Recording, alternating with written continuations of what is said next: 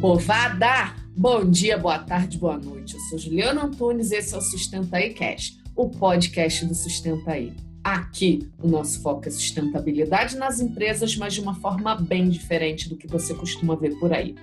Esse é o sexto episódio da nova temporada. E o tema dessa semana é sustentabilidade na cadeia de suprimentos. Para conversar comigo sobre isso, está aqui o Vladimir Salles. Vladimir é engenheiro mecânico, mestre em engenharia de transportes e sócio da WMTC, uma empresa de consultoria e treinamento de supply chain e outras cocitas mais. Vladimir, tudo bem? Obrigada por aceitar o convite para participar aqui do Sustenta Cash. Antes de começar, né, antes de começar efetivamente, deixa eu te perguntar, você fez mestrado na COP? Fiz na COP, no, no programa de engenharia de transporte. Porque eu fiz uma aula lá no PET com a Suzana Kahn, de Transporte e Energia. Não sei se você conhece ela, ela é meio famosinha. E aí, só contextualizando para a galera que não conhece, né, a COP é a Escola de Pós-Graduação de Engenharia da, da UFRJ, e o PET, foi o Vladimir falou, né, o Programa de Engenharia de Transporte. E a Suzana Kahn, é, ela é pesquisadora do IPCC também, além de professora, ela é pesquisadora do IPCC que é o painel de mudanças climáticas. Então, os copianos aqui todos se encontram. Então, Vladimir, na verdade eu acabei te interrompendo, né? falei tudo bem, saí emendando a pergunta. Então, obrigada por, por aceitar o convite aqui para participar do Sustenta iCast. É, o tema, né, que é cadeia de suprimentos, que é supply chain também, é muito interessante. Então, eu tenho umas perguntas muito legais para te fazer. Obrigada de novo. Agora, eu não vou te cortar, pode dar. É, faz, falar para todo mundo também. Seu olá, bom dia, Juliana, olá, to... olá a todos que estão nos ouvindo. Eu estou muito grato aí para poder falar né, sobre esse tema. É, eu trabalhei e trabalho com cadeia de suprimentos há muitos anos. E, e alguns anos eu comecei, principalmente depois que eu conheci você, o teu trabalho, eu comecei a tentar juntar essas duas pontas, sustentabilidade e cadeia de suprimentos e tentar pensar num supply chain sustentável, meu meu grande modo de estudo, de pesquisa atualmente. Eu vou ficar metida, hein, Vladimir? Não fala essas coisas assim também, não. Mas então, Vladimir, supply chain ele é um guarda-chuva bem amplo dentro das empresas e abrange tudo que envolve, desde a fabricação de um produto até a entrega dele para o cliente. Aí eu estou falando de logística, estoque, suprimentos. E a gente pode trabalhar sustentabilidade por todas essas perspectivas. Rotas inteligentes para ficar menos tempo no trânsito, gastando menos combustível, emitindo menos é, CO2, frotas sustentáveis, é, gerenciamento de estoque para que a armazenagem não gere desperdício de materiais e também de dinheiro, compras sustentáveis. O papo que eu quero trazer hoje aqui com você é sustentabilidade na cadeia de suprimentos, que, na minha opinião, é um tema muito complexo por conta da corresponsabilidade da empresa compradora aos riscos atrelados à não sustentabilidade dos fornecedores. Vladimir, como você trabalha a sustentabilidade na cadeia de suprimento dos seus clientes? Você tocou num ponto que para mim é fundamental: a relação da empresa com sua cadeia de fornecimentos. É, tem uma pessoa da área de sustentabilidade, que é diretora de, de sustentabilidade de uma grande multinacional, que sempre toca nesse assunto, que diz que a, a grande responsabilidade ou, ou, ou, a grande ferramenta para que se possa realmente trazer a sustentabilidade para os modelos, de, né, para as cadeias de valor, para áreas de supply chain, pela, pelas áreas de compras, por exemplo, porque principalmente pela sua relação com os fornecedores. Então esse é um ponto é, que eu venho trabalhando fortemente com os meus com os clientes mostrando que não dá só para olhar para dentro, a gente tem que olhar para fora porque é uma cadeia e está tudo interligado. E principalmente é, qualquer risco, o risco é muito grande de que qualquer ação mal feita, né, pelo um fornecedor, vai ter um risco de imagem para, para as empresas. Então eu sempre falo isso. Não pense que que está sendo feito lá fora é, é não é problema seu. Aí eu sempre me lembro do caso da Nike que você brilhantemente já trouxe aqui no Sustenta aí Cast, que eu uso nas minhas aulas a partir, inclusive, do seu do, do podcast. Eu transformei aquilo num, num, num, num estudo de caso para poder mostrar nas turmas, principalmente quando eu estou dando gestão de aula de fornecedores que eu vou dar a semana.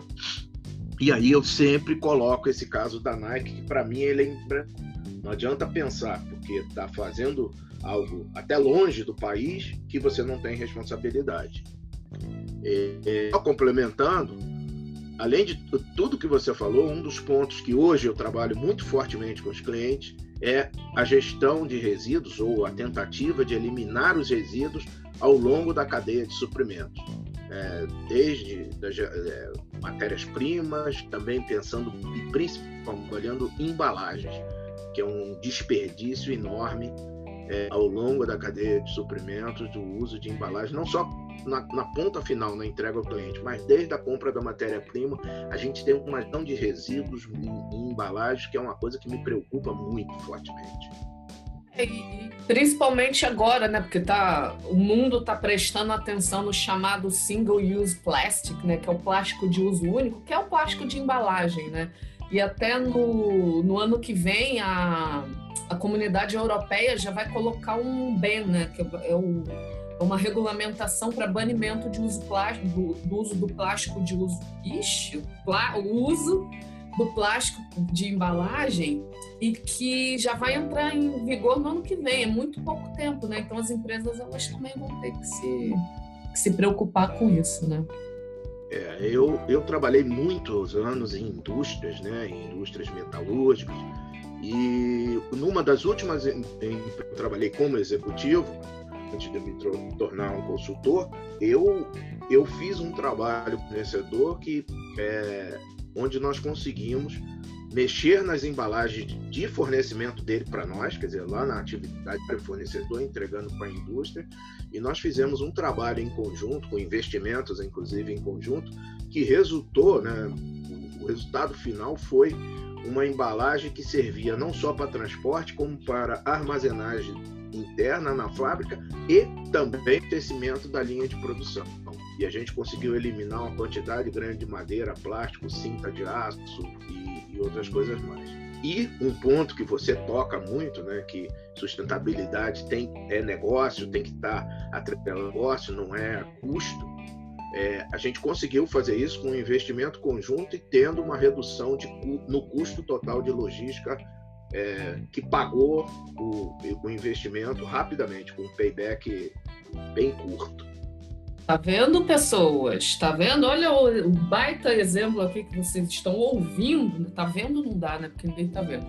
Mas vocês estão vendo, sustentabilidade sim, é negócio, gera retorno, paga investimento, dá lucro e melhora o meio ambiente, melhora tudo. Você deu um ótimo exemplo, Vladimir. Então, Vladimir, eu vejo a cadeia de fornecedores sustentáveis por quatro eixos. Um desses eixos foi o que você acabou de responder, que é o risco de corresponsabilidade. Outro eixo que eu vejo também é o de responsabilidade social, e aí eu estou falando de desenvolvimento de fornecedores locais.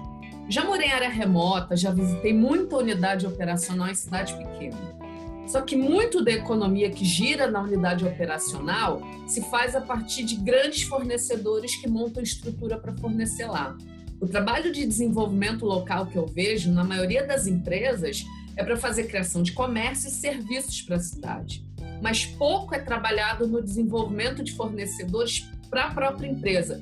O que para mim né, é um baita legado, porque se, se por um acaso, pelo motivo que for, aquela fábrica ela sai da região, do, no, do modo que está, né, de fazer, é, de desenvolver comércio e serviço, perde um pouco a razão de ser. Mas quando ela forma fornecedores para vender para ela, na verdade ela está preparando esses fornecedores para vender para qualquer um. Então, isso para mim é um legado gigantesco que ela pode deixar para a região.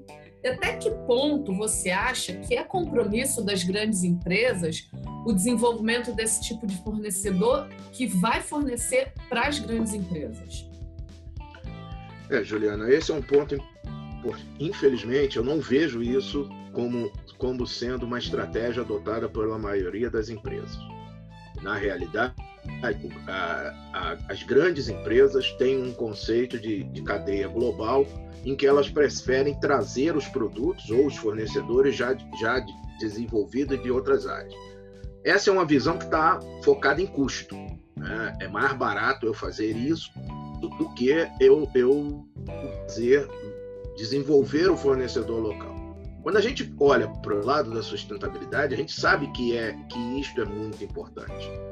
Então, é, como agora nós estamos vivendo, a partir da Covid, uma discussão na, na, na, na, área de supply chain sobre essas cadeias e principalmente sobre os grandes centros manufatureiros é, na Ásia ou, ou no Oriente, e que começa a se falar sobre ter outros polos de fabricação, talvez seja o momento da gente colocar essa discussão à mesa.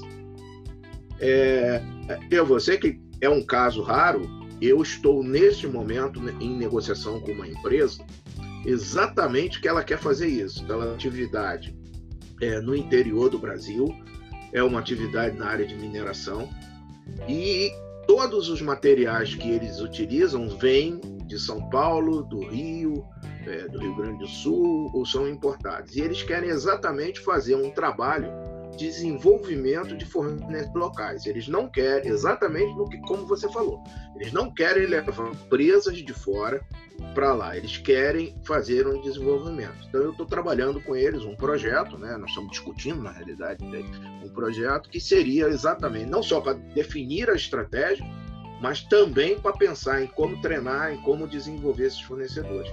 Mas isso ainda é uma coisa rara é, no Brasil, é, eu não vejo outros grandes exemplos, Quando algumas coisas pontuais, como a Natura e, e, outras empresas que têm já esse conceito muito inter, in, in, internalizado.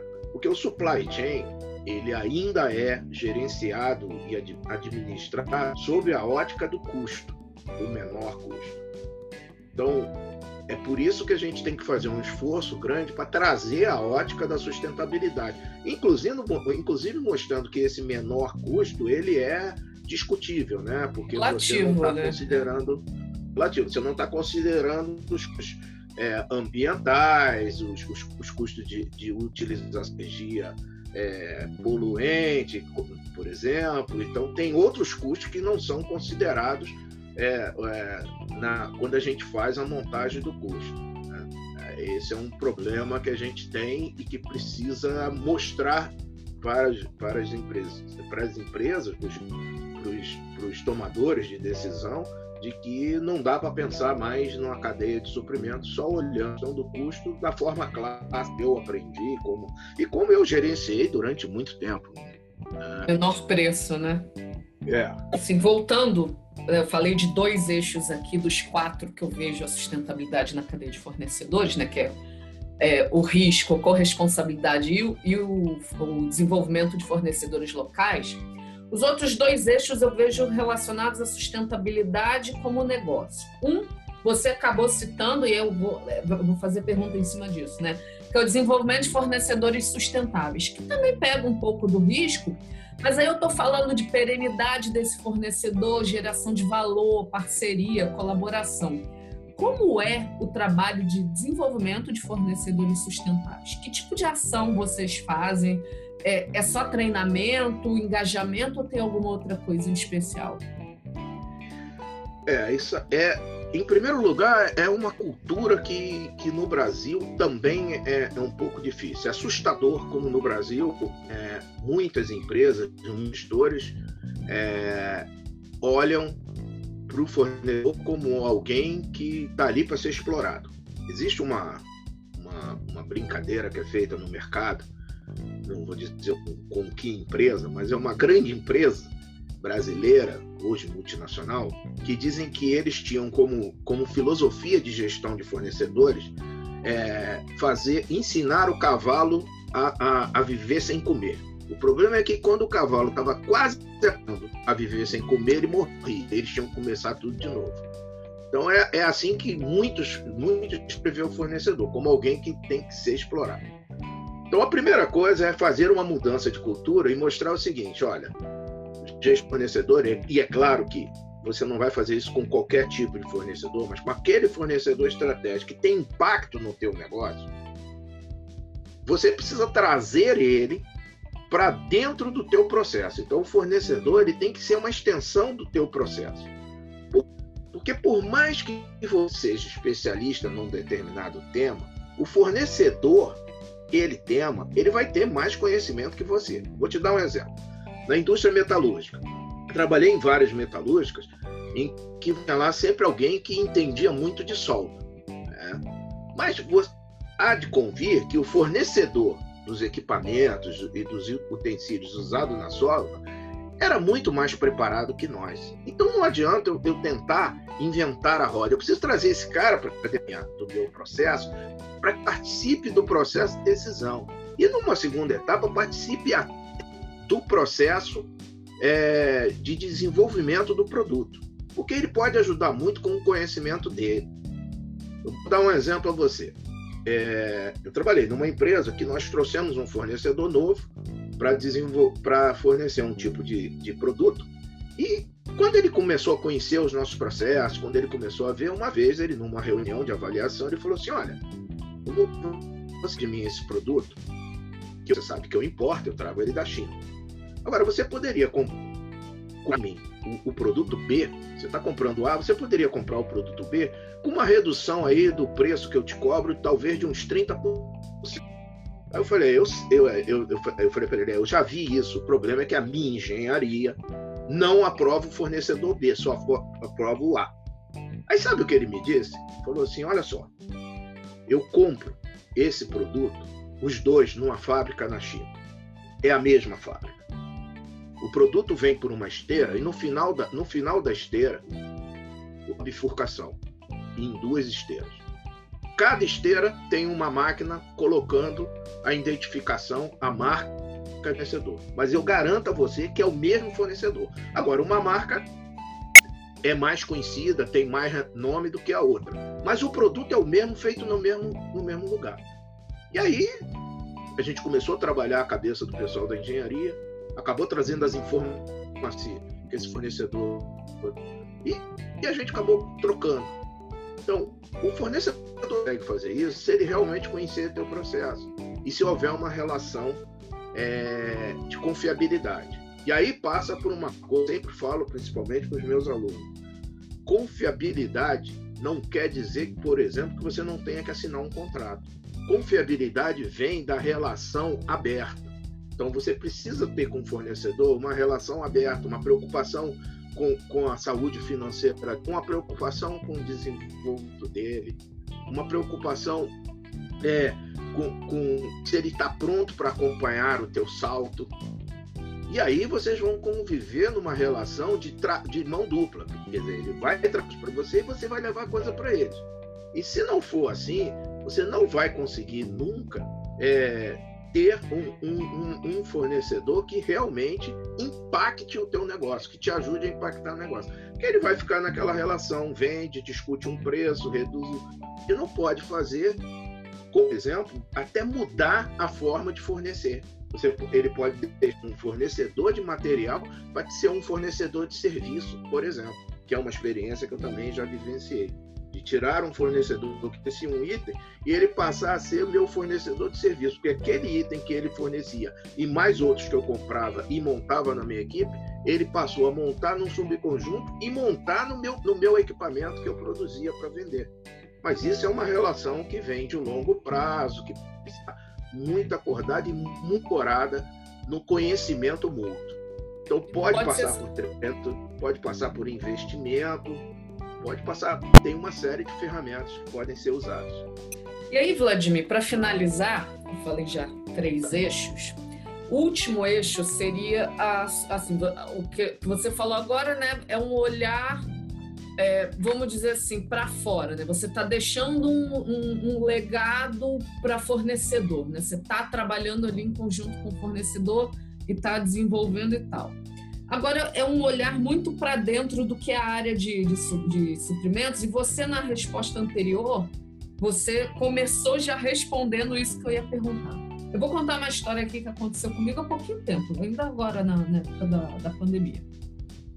uma grande empresa global, ela abriu concorrência. Obviamente, não vou dizer quem é, mas ela faz muita propaganda nas redes sociais sobre as ações na pandemia, ela doou muito dinheiro para a pandemia e tal. Aí no, no descritivo dessa, desse trabalho tinha as condições de pagamento. 90 dias depois da prestação de serviço. Eu vou traduzir para os meus ouvintes. Essa grande empresa multinacional, ela queria que eu fornecesse para ela, emitisse nota fiscal, pagasse funcionário no decorrer da prestação de serviço, pagasse os impostos, que aqui no Rio, com 20 dias você já tem que estar tá pagando imposto, e esperasse três meses para receber. Eu, obviamente, nem enviei a proposta e eu fiquei pistola da vida, porque para mim isso é uma canalice que as grandes empresas fazem. Porque fazendo isso, elas estão tirando a maioria das micro e pequenas empresas da jogada, principalmente em momentos críticos como pandemia, né, que está todo mundo cancelando o contrato o fluxo de caixa está baixíssimo. Só que a canalice não é só essa. Uma empresa sabe que tem uma dívida com você, mas com, com prazo de 90 dias, ela pode pegar esse dinheiro e jogar no mercado financeiro e ganhar em cima de você. Outro problema, que para mim é imoral, é que essas empresas têm convênio com financeiras para elas adiantarem o dinheiro de você em troca de cobrança de juro. Isso para mim é muito antiético e nasce na cadeia de suprimentos né, das grandes empresas. Isso é feito, esse processo é decidido na cadeia de, fornecedores das grandes empresas. A desculpa que eu ouço é que elas não podem correr risco de um fornecedor quebrar no meio da prestação de serviço. Por isso, elas exigem um fluxo de caixa de pelo menos três meses. Imagina um pequeno fornecedor que tem que pagar três salários adiantados para o funcionário, pagar imposto adiantado para a grande empresa ter risco zero. Eu não tenho nem pergunta para te fazer, eu só queria que você comentasse a hipocrisia de uma empresa falar de sustentabilidade e ter esse tipo de comportamento, porque para mim isso é destruição de valor. É, eu, eu, concordo com você. É, apesar de ser uma prática é, comum, você tem. É, assim que começou o processo da, da pandemia, ou, ou, ou, pelo menos quando a gente tomou consciência do, no que, que a gente estava se enfiando, né? É, eu fiz uma pesquisa, quer dizer, fiz uma pesquisa assim, nos grupos que eu participo de compradores, é, eu, no app, no Telegram, eu fiz uma, uma enquete, né? Como é que estava exatamente isso? E não deu outra. Todo mundo estava partindo para cima do fornecedor para aumentar é, o, o prazo de pagamento. Foi a primeira saída que deram. E essa saída essa desculpa que dão aí, que você diz, ah, porque o fornecedor não pode quebrar, isso não, não, não é isso. Isso é uma questão financeira, né? Isso é uma questão de gestão. As empresas estão recebendo, é, procuram fazer uma gestão caixa, mesmo que esteja impactando o caixa do outro. Como eu falei para você, quando a gente tem uma visão é, de parceria, uma visão da importância do fornecedor para o nosso, nosso negócio, é, esse tipo de situação tem que ser analisado quase que caso a caso. É claro que tem fornecedores que vão aguentar te, te dar um pagamento em 45, 50 dias. Isso faz parte do trabalho dele. É, é, mas há fornecedores que não têm fluxo de caixa para isso. Então, que ferramentas a gente tem é, que para resolver isso. Por exemplo, você falou uma coisa aí, é, financiamento, principalmente quando você está com uma pequena empresa. É, uma grande empresa, uma média empresa que tem uma microempresa como fornecedor, ela pode financiar esse fornecedor através, por exemplo, da compra de matéria-prima, através até de ser um avalista num financiamento que aquela empresa está tomando, você tem mecanismo para isso, para que ele possa se colocar é, de forma saudável, que ele tenha fluxo de caixa. Agora, além de tudo que você falou, ainda tem uma coisa pior que agrava mais essa situação, não que seja pior, mas que agrava mais essa situação. É que além de pedir 90 dias, ele ainda atrasa o pagamento. Então eu já tinha um vencedor que disse para mim numa negociação que queria fechar a negociação com, com a gente, conosco lá, com a empresa que eu estava representando, porque ele dizia assim, que um dos grandes ganhos de trabalhar para vocês, vocês pagam em dia. Então eu sei que meu fluxo de caixa ele está garantido, porque vocês não atrasam o pagamento. Então, essa questão de olhar o, a, a, vida financeira, a saúde financeira do fornecedor, ela, ela é muito importante para que você tenha realmente uma cadeia sustentável. Se, senão, os fornecedores vão, vão acabar, vão ficar. Pelo... E aí entra de novo a questão que eu falei anteriormente, de você não perceber aonde estão os teus custos. Você espreme essa, essa parte da laranja, é como se você cortasse uma laranja ao meio, espremesse, espremesse uma metade para tentar tirar o máximo do de suco dela e a outra metade você jogasse fora. É isso que a gente faz com custo. Porque a gente espreme um lado e deixa o custo passar em outro. Porque quando eu perco um fornecedor, o problema é só perder o fornecedor. É ter todo o investimento que eu fiz nele de desenvolvimento e ter que fazer para desenvolver outro. Porque tem muito gestor que diz assim: ah, fornecedor vem e vai. Como se aquilo não tivesse um custo. O menor que você trazer um fornecedor, ele tem um custo para você. Às vezes não pode não ser um custo é, tão visível, mas ele é, por exemplo, um custo de performance desse fornecedor novo, que vai ter uma curva de maturação para poder atingir o ponto que o que saiu estava, e você vai, por exemplo, ter que ter um toque, porque ele conseguir ser tão rápido como o outro era numa entrega.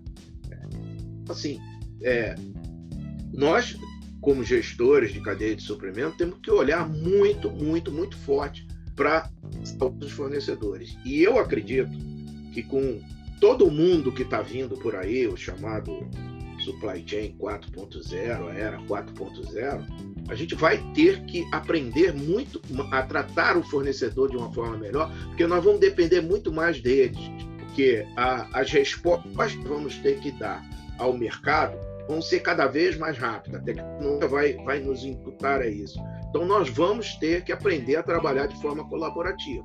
E for, trabalhar de forma colaborativa é: nós ganhamos, nós empatamos e nós perdemos. Não como se usa normalmente, que é eu ganhei, nós empatamos e vocês perderam, que é assim que se trata os fornecedores. Então a gente vai ter que dividir risco, custo, investimento, para ter também divisão de, é, de resultados. Vladimir, assim, foi uma aula de supply chain, de cadeia de fornecedores, aqui sei lá, meia hora, 35 minutos desse podcast. Foi muito bom. É, pode não parecer, mas aprendi pra caramba. Tem muitas coisas que eu nunca tinha parado para prestar atenção e você explicando ficou muito claro para mim. Eu tenho certeza também que vai ficar bem claro para os ouvintes. Muito obrigada pela sua participação. Foi um prazerzaço bater esse papo com você. É, eu tenho muito interesse em sustentabilidade na cadeia, na cadeia de fornecedores. Um dia, um próximo convite para você participar aqui é, do Sustenta iCash, eu conto a história do Sustentep, que é um projeto que está engavetado por várias questões e tem a ver com o uso de tecnologia para trabalhar a sustentabilidade na cadeia de suprimentos. Eu queria que você deixasse uma mensagem para a galera que está ouvindo a gente. Bom, gente, eu primeiro quero agradecer aí a oportunidade, como eu te falei, é, esse então, para mim hoje é muito caro. Eu procuro trabalhar, eu procuro desenvolver, eu procuro é, divulgar o, o, tema através das aulas, é, mas é e tema que eu acho que ele é fundamental para as empresas. Agora, um ponto importantíssimo, sejamos nós consumidores ou gestores, a gente tem que olhar para os nossos modelos de consumo. A empresa tem que olhar para o seu modelo de consumo. A cadeia de suprimentos tem que olhar para o modelo de consumo. Da maneira que nós, como consumidores, temos que olhar. E isso tem um impacto na cadeia de dentro, que é um assunto que a gente pode tocar depois, que é a questão da gente fazer o ciclo reverso daquele resíduo que, de alguma maneira, nós não conseguimos eliminar ao longo da cadeia. Então, quando a gente mexer no consumo na ponta, como consumidores, ou dentro das empresas, talvez a gente vai estar tá dando um passo muito forte para ter uma cadeia de suprimentos realmente sustentável. E não se faz isso sem uma, sem uma fornecedores com a mesma visão. Obrigado a todos aí, obrigado a você, Juliana, pelo convite. E aí, pessoal, curtiu? Então, quem quiser participar do Sustenta Cash é só mandar um e-mail para contato@sustentaí.com. Na próxima quinta, dia 16, vai ter o segundo Sustenta Talks na hora do almoço. A gente vai trazer um tema muito legal e vai ter muita interação com as pessoas. Eu vou abrir espaço para conversar com todo mundo que estiver na live. Meio-dia e meia, youtube.com/barra sustentaí. Aproveite e dá aquele joinha maroto lá no YouTube e nas outras redes sociais, Facebook, Instagram, barra sustentaí. E também acesse o blog sustentabilidadecorporativa.com. Até a próxima e fui!